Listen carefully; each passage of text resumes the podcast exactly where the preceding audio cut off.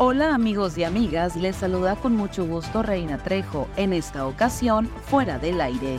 Estas son las cinco notas que debes saber antes de salir de casa. De acuerdo a la tabla de incidencias delictivas por parte del Centro de Control, Comando, Comunicación, Cómputo, Coordinación e Inteligencia, durante la primera semana del mes de diciembre se han registrado al menos cinco robos a negocio en el municipio de Navojoa. La Confederación de Trabajadores de México, CTM Navojoa, manifestó su confianza en que las empresas cumplirán en tiempo y forma con el pago del aguinaldo, como ha sido durante los últimos años. Guillermo Peña Enríquez, dirigente de la central, informó que estarán muy al pendiente.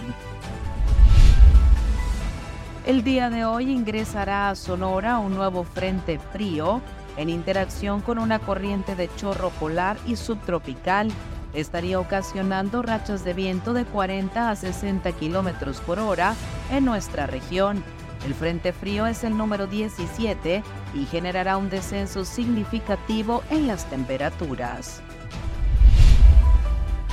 El municipio de Guatabampo recibió la visita de la precandidata presidencial por la coalición Sigamos Haciendo Historia, Morena, Partido del Trabajo, Partido Verde, Claudia Sheinbaum.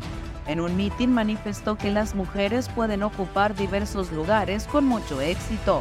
Pueden ser policías, bomberas y presidentas de la República. La Universidad de Sonora ha entregado al doctor Francisco Espinosa Morales un reconocimiento como investigador distinguido. El navojoense, además, es pionero del coloquio sobre cultura, historia e identidad en la región del Mayo. Que tengas un maravilloso día. Para fuera del aire, Reina Trejo.